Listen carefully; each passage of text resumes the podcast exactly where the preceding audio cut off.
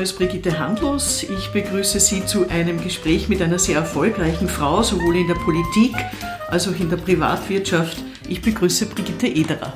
Schönen guten Tag. Brigitte Ederer, du hast in Wien Volkswirtschaft studiert, Du hast äh, etliche Jahre in der Arbeiterkammer gearbeitet, aber du warst schon sehr früh äh, zuerst bei den Roten Falken, dann bei der Sozialistischen Jugend, dann beim VSSDÖ, also alles SPÖ-nahe Organisationen. Also die Partei war dir schon, diese politische Engagement, das war dir schon offenbar relativ früh ein Anliegen. Du hast dich dann ab 1980 politisch auf Bezirksebene engagiert, Leopoldstadt. Ich glaube, du wohnst noch immer dort, oder? Wenn es einen Friedhof dort geben würde, würde ich auch dort begraben werden. 1983 dann äh, wurdest du unter Fritz Hinowatz ins Parlament berufen und ich habe mich ein bisschen gewundert, weil du warst eine der überhaupt die jüngste SPÖ-Abgeordnete im Nationalrat unter 30. Damals, ja. Heute ist es alles ein bisschen anders. Ich war damals 27, ja. Mhm. Und der Kanzler Franitzky, dann Europastaatssekretärin und dann die große EU-Beitritts-Österreich- Sache, wo du ja als Staatssekretärin ganz stark involviert warst. Wir erinnern uns alle an dieses Foto. Der Mock war so hin und her gerissen von dem Ergebnis, das wirklich eine hohe Zustimmung gebracht hat, dass er dir ein Bussel auf die Wange gedrückt hat. Äh, das ist natürlich geblieben. 95 dann Bundesgeschäftsführerin der SPÖ. Es ist prinzipiell ein schwieriger Job, finde ich, für alle. Bundesgeschäftsführerin. Und dann Finanz- und Wirtschaftsstadträtin in Wien dann folgte der Wechsel in die Privatwirtschaft zu Siemens, zuerst Siemens Österreich und dann in den Vorstand der Siemens AG München. Du warst dort, glaube ich, für Personal und die Wirtschaftsregion Europa zuständig. 2013 äh, wurdest du dort vorzeitig abberufen. Du sitzt derzeit in mehreren Aufsichtsräten, darunter auch wieder im Aufsichtsrat der ÖEB. Wir haben uns mal im Rahmen eines Frauennetzwerk Mediengesprächs gesprochen viele Jahre her. Da haben wir auch über Feminismus geredet und du hast gesagt, also Gleichberechtigung und Feminismus, das war eigentlich politisch gesehen nicht deine primäre Antriebsfeder. Hat sich da was geändert? Stimmt, also ich, ich wollte eigentlich die Welt verändern, aber in erster Linie sozusagen das kapitalistische System verändern. Das hätte wahrscheinlich dann auch Auswirkungen auf die Frauen gehabt, aber das war nicht mein, mein Hauptmotiv. Das hat sich eigentlich geändert, je älter ich geworden bin, weil ich immer, immer mehr merke, es gibt sowas wie eine gläserne Decke. Ich hätte mit 40 gesagt, die gibt es nicht. Ich sage heute, es gibt sie sehr wohl und äh, man kann das nicht akzeptieren, sondern man muss Maßnahmen setzen, um einfach Frauen diese, diese Chancen zu ermöglichen. Ich meine, du hast ja wirklich sehr, sehr viel gemacht. Wie gesagt, du hast ja ein Wirtschaftsstudium hingelegt. Du kommst jetzt auch nicht aus einer Familie, wo das selbstverständlich war. Deine Mutter war ja alleinerziehende äh, Frau von zwei Kindern. Ich verstehe das total gut, weil bei mir war es ganz ähnlich. Also die Frauenfrage war jetzt nicht die Nummer eins, weil wir hatten uns mit anderen Dingen zu beschäftigen. Also Bildung, kann ich ins Gymnasium gehen, können wir uns das leisten, was sparen wir für einen Skikurs, solche Sachen waren mhm. im Vordergrund so ein Background? Was macht das mit einem? Was hat das mit dir gemacht? Was war das für Triebfeder? Meine Mutter war auf der anderen Seite eine irrsinnig starke Frau, die zwei Kinder damals studieren hat lassen und alleine weitergebracht hat. Die ist ja zu Leuten Zusammenräumen gegangen. Also die war schon eine sehr starke Frau auf der anderen Seite.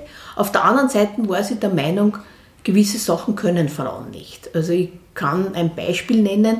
Es hat dann später einmal eine Frau zum Bundespräsidenten äh, kandidiert und sie hat mich gefragt, wen ich wählen werde. Und meine Mutter hat immer SPÖ gewählt.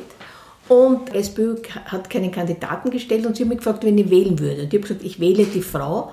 Und sie hat mir auch gesagt, hat gesagt, na, eine Frau kann das nicht. Also äh, meine Mutter war dann schon, was Positionen betrifft, der Meinung, das sollten eher Männer machen, so führende Positionen. Sie selber hat aber ein Leben geführt und eine Durchsetzungs- Fähigkeit gehabt, die schon beeindruckend war.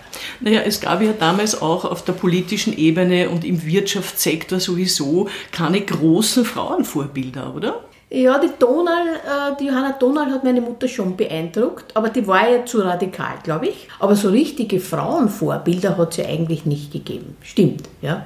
Hast du Vorbilder? Mich beeindruckt, obwohl sie nicht sozusagen derselben Partei angehört wie ich, die Angela Merkel. Die hat mich in den letzten Jahren sehr beeindruckt. Und natürlich die Johanna Donald. Sonst habe ich wenig Frauen als Vorbilder. Was fasziniert dir an der Merkel? Die Frau ist rhetorisch nicht besonders, aber die Frau hat eine Linie und letztendlich eine Durchsetzungskraft und die wird uns alle in Europa sehr abgehen. Also die Frau ist die fleischgewordene Stabilität Europas auch. Und das ist schon sehr beeindruckend. Bei ihr hat man nie das Gefühl, die richtet sich nach Umfragen, sondern die Frau sammelt Informationen und verarbeitet sie und bildet sich eine Meinung, aber zu der steht sie dann auch. Das war 15 bei der Flüchtlingskrise so und das ist auch jetzt wieder so. Die braucht keine Umfragen und die braucht nicht Populismus, sondern die weiß selber, was sie will, nachdem sie aber sehr viele Meinungen und Informationen eingeholt hat. Was mich beeindruckt, ist, dass sie auch viele Leute, die ihr im Weg standen, relativ klar aus dem Weg geräumt hat. Und dann hat sie auch sehr klar ein paar wirklich große Frauen positioniert. Mhm. Wobei witzig ist, am Montag war in der, in der Frankfurter, was wird sie nachher machen, in der Frankfurter Allgemeinen Zeitung, und ein Grund, warum sie sich dann mit der Kram-Bauer nicht mehr so gut verstanden hat, war, sie haben sich in Wahrheit ein bisschen auseinandergelebt in der Flüchtlingsfrage. Die Kram-Bauer hat einen großen Zuspruch in der Partei gehabt und hätte eigentlich den Putsch durchführen müssen und hat dann aber zurückgeschreckt. Und da ist dann gestanden in der Zeitung, und das war für die Merkel etwas, das am Ende des Tages versteht sie nicht, weil sie hat beim Kohl relativ frühzeitig gesagt, die, die, CDU muss sich vom Kohl verabschieden und muss sozusagen auf Distanz gehen. Also die ist schon ein sehr machtbewusster Mensch, aber sie missbraucht Macht, glaube ich, nicht, sondern sie ist sich dessen bewusst, sie will sich durchsetzen, sie will ihre Überlegungen durchsetzen, aber also mich beeindruckt die Frau. Bist du machtbewusst? Ich meine, du warst ja, ja politisch in sehr vielen Ämtern. Na, Macht ist gut und man braucht sie, um Dinge durchzusetzen. Was ist Feminismus für dich? Feminismus ist für mich, dass es absolut die gleichen Rahmenbedingungen, Chancen für Frauen und Männer gibt und dass auch die, die Rahmenbedingungen, was Kindererziehung betrifft etc., wirklich sozusagen gleich sind. Also für mich ist Feminismus, dass es egal ist, ob man Mann oder Frau ist, um, um eine Position zu erreichen oder eine gesellschaftliche äh, Meinung vertreten zu können. Welche Rolle spielt der Feminismus oder Frauenfragen, Gleichberechtigung, alle diese Dinge, die wir seit Jahrzehnten diskutieren für die Frauen in der SPÖ? Na, in der SPÖ, glaube ich, äh, spielt das Thema Feminismus und Gleichberechtigung schon eine große Rolle. Äh, das hat sich nicht zuletzt entwickelt mit der Johanna Donal, aber nicht nur, da sind auch die, ihre Nachfolgerinnen dran. Da gibt es ein absolutes Bewusstsein für dieses Thema. Ich meine, das ist ja schon auch eine große Leistung, dass die SPÖ jetzt eine weibliche Vorsitzende hat. Gleichzeitig merkt man, wie da immer noch schwierige Situationen auf sie zukommen. Also einiges, was da passiert und Beurteilungen, die stattfinden von Funktionären, würde bei Männern nie der Fall sein. Ich möchte nochmal zur Machtfrage hinkommen, weil mir klang so, da ist bei dir Macht positiv besetzt. Ja. Kommt von Machen. Mhm. Warum wird es dann oft so negativ, gerade bei Frauen verwendet? Das weiß ich nicht, weil für mich ist Macht nicht negativ, aber ich gehe davon aus, dass man bei Frauen überrascht ist, wenn sie wirklich sozusagen Gestaltungswillen haben und den auch durchsetzen wollen. Bei Männern ist es eher üblich. Ich glaube, also man braucht Macht. Egal, ob man in der Privatwirtschaft tätig ist oder ob man in, in, in, der Politik tätig ist. Letztendlich, wenn du irgendwas in deinem Leben verändern willst, nicht für dich persönlich, sondern für die Gesellschaft oder für das Unternehmen brauchst du Macht, um es durchzusetzen. Wenn du deine Arbeit in der Politik vergleichst mit zum Beispiel bei Siemens, wie unterscheidet sich das? Es ist viel mehr gleich, wie man glaubt, weil es ist in beiden Fällen das Bohren harter Bretter. Trotzdem glaube ich, dass Politik schwieriger ist wie äh, eine Managementposition in der Privatwirtschaft. Weil Ende des Tages kann man schon in der Privatwirtschaft sagen, so, das machen wir jetzt so. Man kann entscheiden. Und es wird dann auch in der Regel so gemacht, wenn der Aufsichtsrat zustimmt und man die Unterstützung hat. In der Politik ist es so, dass du erstens einmal die Widerstände in der eigenen Partei überwinden musst. Da hast du dann schon Kompromisse, dann gehst du zum politischen Gegner oder, oder zur Opposition oder halt zum Koalitionspartner. Da musst du noch einmal Kompromisse machen, da musst du noch einmal schauen, dass das durchsetzt. Also es ist ein langer Weg, der gekennzeichnet ist von Kompromissen und das war, glaube ich, manchmal für mich wirklich mühsam und, und fast ein bisschen enervierend, was dann am Schluss rausgekommen ist und wo ich angefangen habe. Du bist ja, ich habe es am Anfang erwähnt, du sitzt in mehreren Aufsichtsräten. Ich gehe davon aus, in deiner Karriere bist du auch oft einmal die einzige Frau gewesen in einer Entscheidungsrunde. Wie verhält man sich da? Mir ist es immer gelungen, relativ rasch das auf ein neutrales Freundschaftsniveau zu, zu heben. Ich glaube nicht, dass ich von meinen politischen Partnern oder so, wurde meine Expertise, war immer sehr fleißig und habe Expertise, also das glaube ich schon sehr anerkannt. Aber gleichzeitig war ich nicht so, ich würde fast sagen, wurde ich nicht als Frau gesehen, sondern eher als Expertin. Das klingt jetzt ein bisschen komisch, aber. Eigentlich klingt es positiv. Ja, so also, soll es ja eigentlich sein. Genau. Also ich habe nicht den Eindruck, dass da sehr Widerstand war. Ich meine, es war mutig von Franz Wanitzki, mich zur Staatssekretärin zu machen, aber nicht, weil er Frau war, sondern weil ich jung war und weil ich natürlich dieses ganze Getriebe der Europäischen Union und die Diplomatie, die man dann eh nicht braucht hat. Es war die richtige Entscheidung, aber es war mutig, mich dort als Staatssekretärin zu nehmen. Also ich weiß nicht, ob ich mich damals genommen hätte. Was hältst du von der Quote? War ich immer sehr, sehr skeptisch Je älter ich werde, desto mehr bin ich der Meinung, man, man braucht es, um Dinge durchzusetzen. Also ich war auch jetzt, bin jetzt dafür, in Deutschland gibt es ja jetzt, dass, dass in großen Unternehmungen eine Frau von dreien im Vorstand sein muss. Das hätte ich vor zehn Jahren noch gesagt, naja, weiß nicht, ob das gescheit ist oder so. Plötzlich findet man ja Frauen, die das können. Es war immer das Argument, ja, wir finden ja niemanden. Jetzt finden sie auch bei den Aufsichtsräten. Also das ist schon ein Motivationsdruck und die Quote und daher bin ich dafür. Es ist interessant, dass du das sagst, weil ich denke mir oft, wenn Frauen dann sozusagen in Positionen auch aus Quotenregelungsgründen kommen, die müssen lauter Wunderwutzis sein. Die Männer sind ja auch nicht alle Wunderwutzis. Also ich finde, die Gleichberechtigung ist dann äh, erledigt, wenn hin und wieder auch mal eine Frau halt mittelmäßig ist und die andere ist besonders großartig und die ist halt nicht so toll, hat sie dann als solches mhm. erwiesen. Findest du nicht, dass wir da noch einen langen Weg absolut, hin haben? Absolut. Es ist natürlich so, in der Regel suchen Männer jemanden aus, der das Verhalten auch sehr stark von ihnen hat. Also es, es gibt schon männliche Verhaltensweisen und, und weibliche Verhaltensweisen, würde ich meinen. Darum war ich immer für gemischte Teams, die sind einfach super. Ein Punkt, der mir immer aufgefallen ist, Frauen sind risikoaverser. Ich habe immer gesagt, als Beispiel, und ich, ich hätte als Finanzstadtrat damals nicht die Donauinsel gebaut. Das wäre mir zu groß gewesen, das wäre mir zu teuer gewesen. Das hätte man gedacht, einmal alle 100 Jahre Hochwasser muss man halt schauen, aber ich hätte es nicht gebaut. Das heißt, diese, diese große Vision, dieser große Wurf, der liegt eher Männern. Frauen können dir bei Projekten mehr sagen, wo man aufpassen muss und was, wo es Probleme geben könnte. Und das ist manchmal mühsam, weil du denkst, ja, jetzt machen wir es einmal und dann schauen wir, was, wo es noch alles an Problemen gibt. Auf der anderen Seite glaube ich, Lehman Brothers wäre nicht in Konkurs gegangen, wenn es Lehman Sisters gewesen wäre. Man kann aber, glaube ich, schon sagen, Österreich ist schon sehr stark von patriarchalen Strukturen geprägt. Absolut. Wie können wir die aufbrechen? damit da ein bisschen was weitergeht? Das ist eine gute Frage, mit der ich mich immer intensiver in den letzten Jahren beschäftige.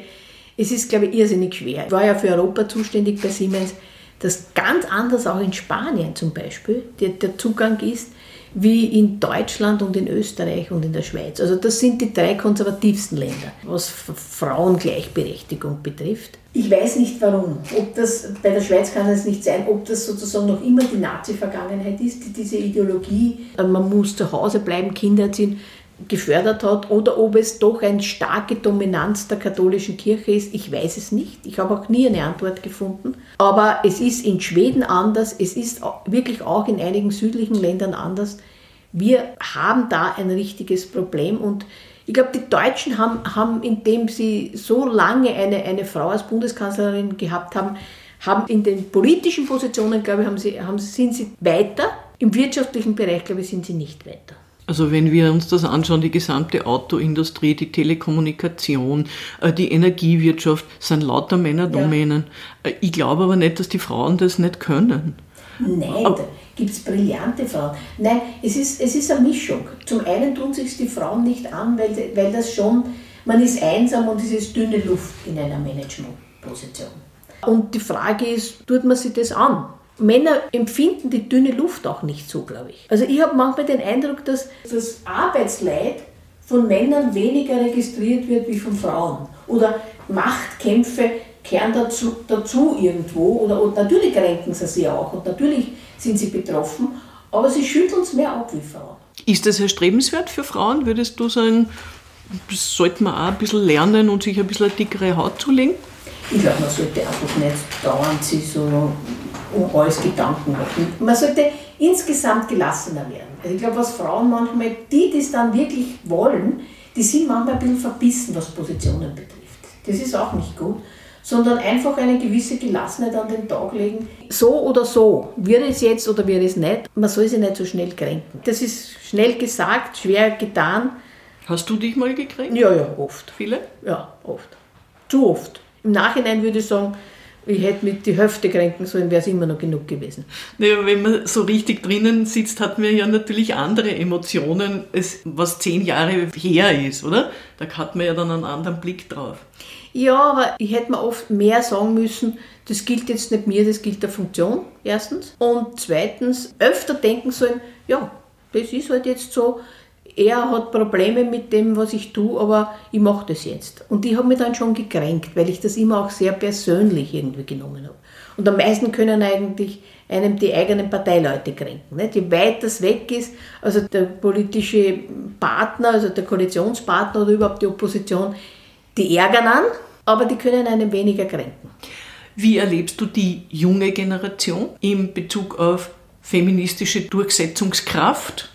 Ich glaube, im Moment äh, durch die Covid-19-Krise erleben wir gerade einen Rückschlag. Aber was man nicht unterschätzen darf, ist schon, wie sehr sich junge Männer um Kinder kümmern wollen. Also ich habe bei Siemens immer wieder, wenn ich Leute aufgenommen habe und so und mit denen Gespräche geführt habe, war für junge Männer ein ganz wichtiges Thema, ja, aber ich möchte schon die Vereinbarkeit von Beruf und Familie gewährleistet haben.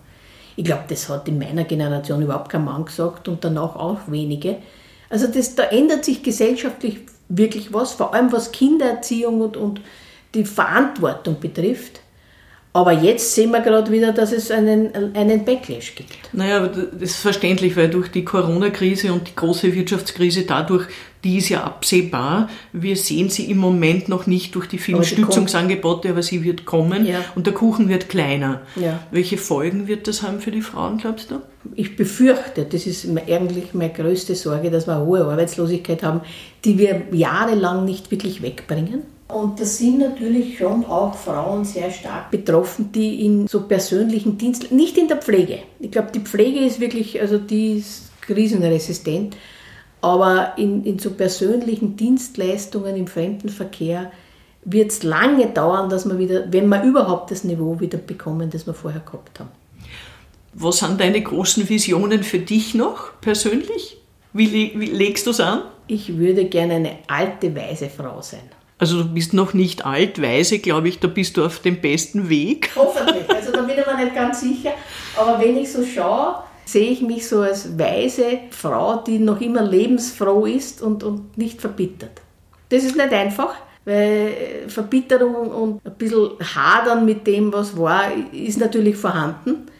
Aber da muss man daran arbeiten. Womit haderst du? Naja, ich hader immer noch ein bisschen mit dem, wie ich bei Siemens verabschiedet worden bin, weil ich bis heute nicht genau weiß, warum.